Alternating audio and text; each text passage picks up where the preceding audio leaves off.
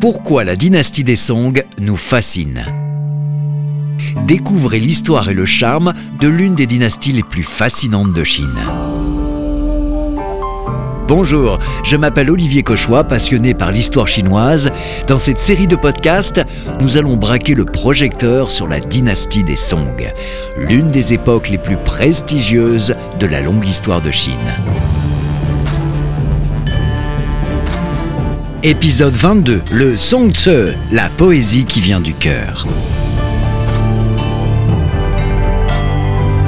Dans ce podcast, nous allons continuer notre exploration des célèbres poésies chantées, les Song Tse. Nous allons examiner tout particulièrement ce que les auteurs de la dynastie des Song chantent dans leur Tse et comment ces fameux Tse nous donnent un aperçu surprenant de la vie des Song et des amours du peuple.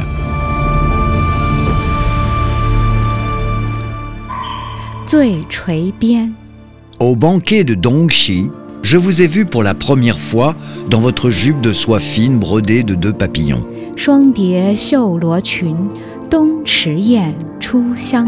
Votre beau visage n'est peint qu'avec une touche de poudre. Comme une fleur sauvage diffusant un arôme léger, vous êtes belle sous tous ses aspects.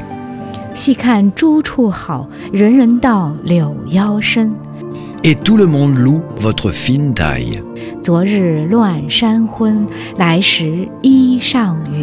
Peut-être êtes-vous venu des profondeurs des montagnes, puisqu'il y a des nuages blancs flottant sur vos vêtements.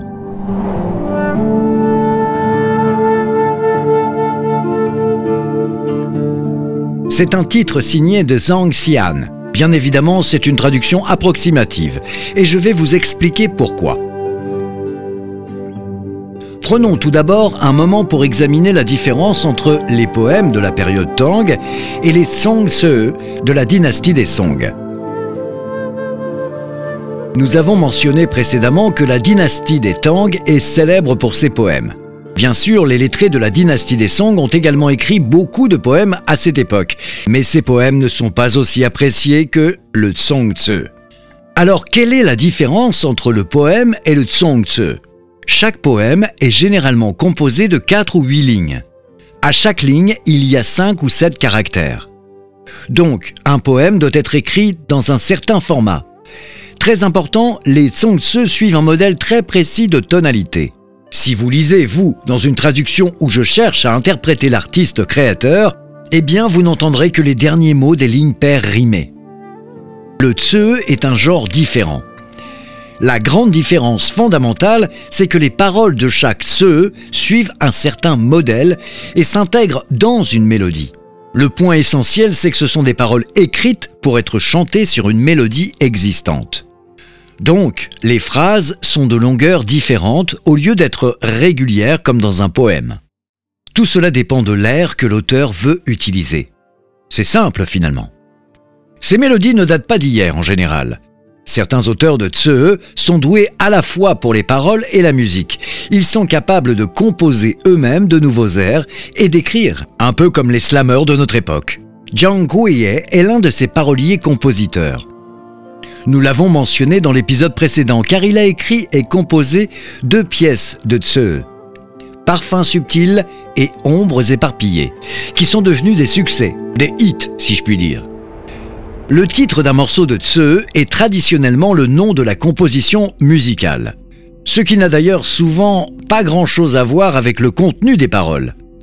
Ainsi, nous pouvons constater que différents auteurs ont écrit des Tse portant les mêmes titres. Parfois, l'auteur ajoute un sous-titre après le nom de la mélodie, pour indiquer le contenu des versets. Par exemple, nous avons mentionné que le poète Su Shi a écrit un tse basé sur l'air de Charme de Nian Nu. Et il a ajouté un sous-titre, de sorte que le nom complet de ce morceau tse devient Souvenir de la bataille de la falaise rouge sur l'air des charmes de Nian Nu.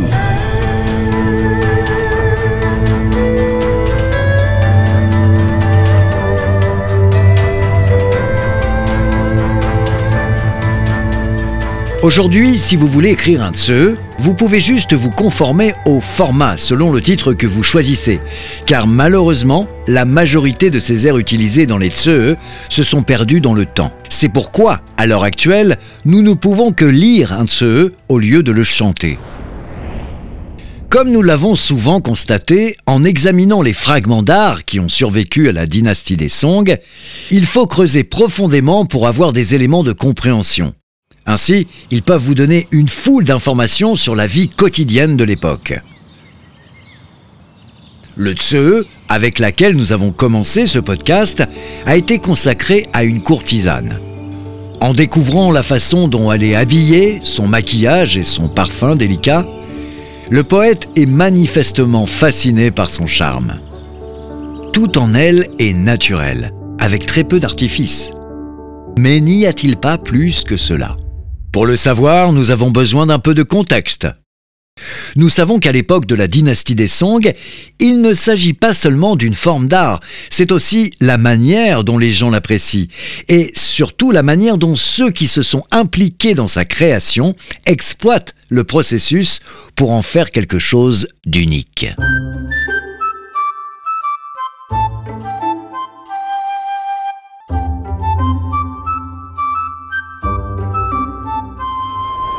La dynastie des Song respecte beaucoup les lettrés, c'est-à-dire la classe cultivée. Alors non seulement les premiers ministres sont des lettrés, mais même les responsables militaires sont devenus au fil du temps majoritairement des lettrés.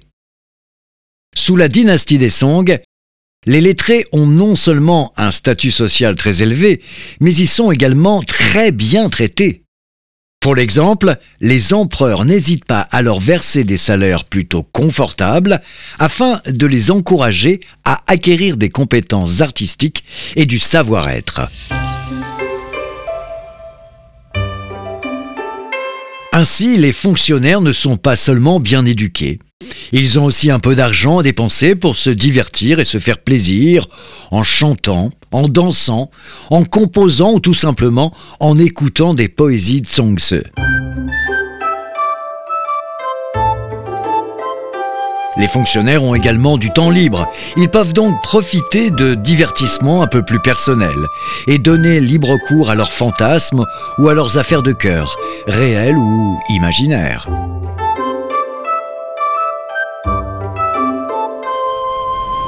Jouées normalement dans une atmosphère détendue, les paroles des Tsong Tse expriment souvent de l'émotion.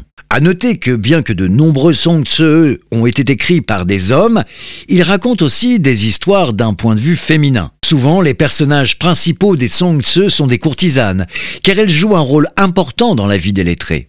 Ces poèmes chantés sont d'ailleurs souvent le seul moyen pour les fonctionnaires d'exprimer leurs sentiments les plus profonds à l'égard de leur grand amour.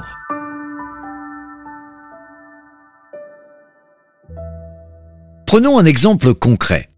Il y a un écrivain de Tse appelé Yan Jidao. Il est probablement tout à fait typique du type de fonctionnaire érudit qui écrit de tels poèmes à des courtisanes.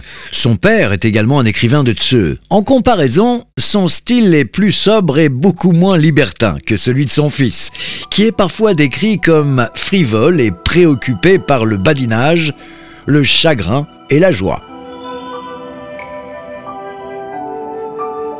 Dans ses premières années, la famille de Yan Yijilao est riche, mais elle est tombée en disgrâce et a connu un sérieux déclin. Il est tout à fait possible que cela ait joué un rôle important dans la formation de l'écrivain de ce. Ne dit-on pas que le meilleur art naît de la souffrance?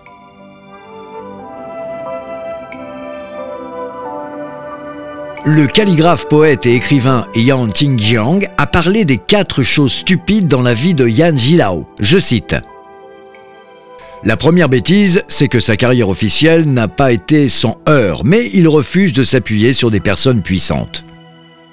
La deuxième bêtise est qu'il refuse de changer son style de prose pour s'adapter aux exigences des examens.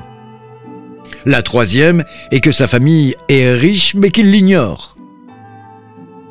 Et la dernière qu'il croit toujours les autres qui essaient de le tromper.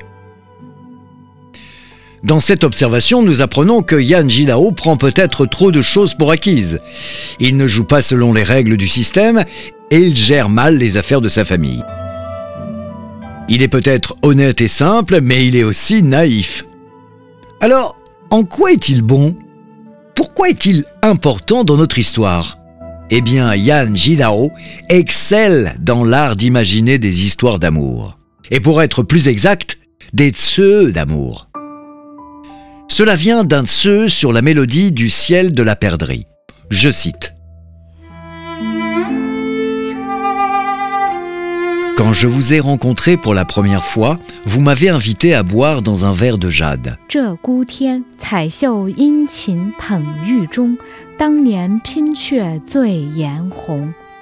J'étais si passionné que je me suis enivré de votre beauté. 舞堤杨柳楼新月，歌尽桃花扇底风。 La danse a commencé au soir, depuis que la lune était sur les cimes des saules, jusqu'à la nuit tardive et le coucher du clair de lune. Nous avons dansé et chanté autant que nous le pouvions. 从别后，忆相逢，几回魂梦与君同。 Depuis cette séparation, j'ai toujours regretté les meilleurs moments que nous avons passés ensemble.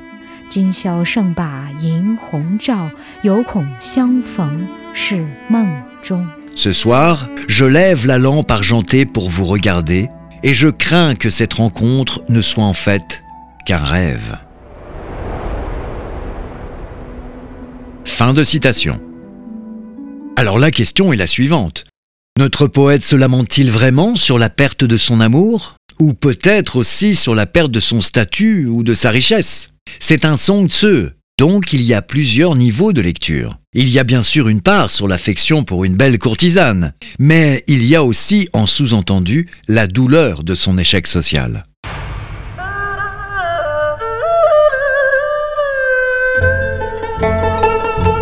Dans notre précédent podcast, nous avons évoqué les racines de la poésie Song Tse. En particulier dans les chansons populaires que les gens chantent dans les rues des villes.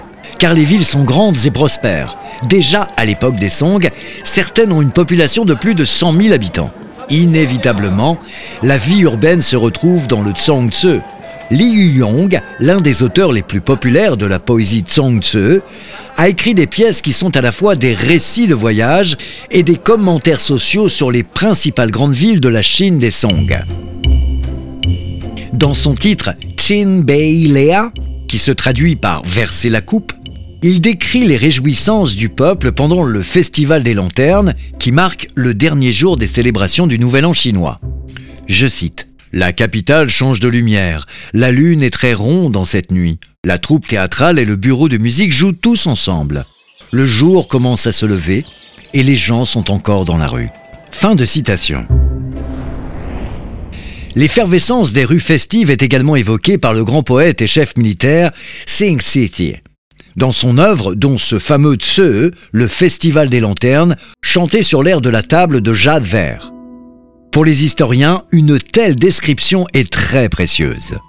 Je cite.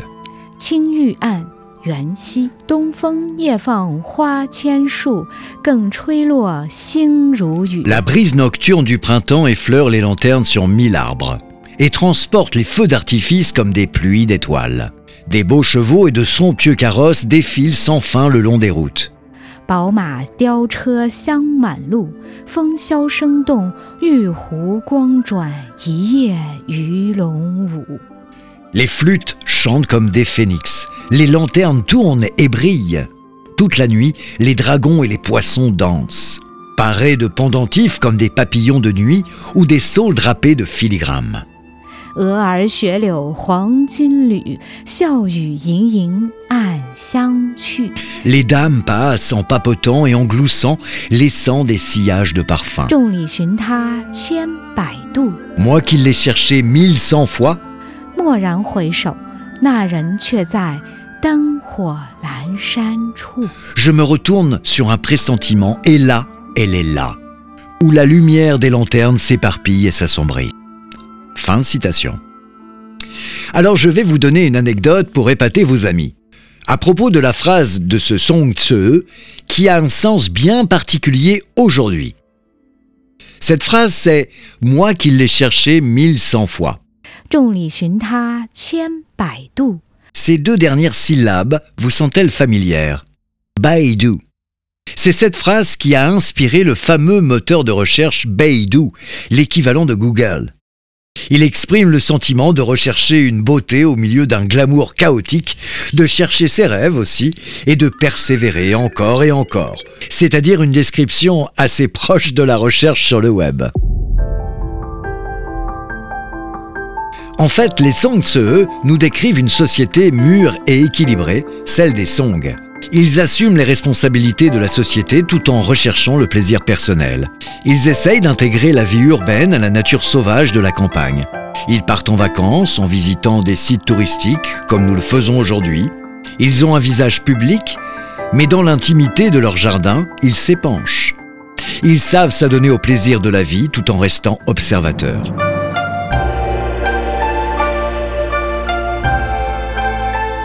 Vous pouvez le tenir pour acquis. En ce qui concerne les thèmes de la poésie des Song Tse, aucun sujet n'est tabou.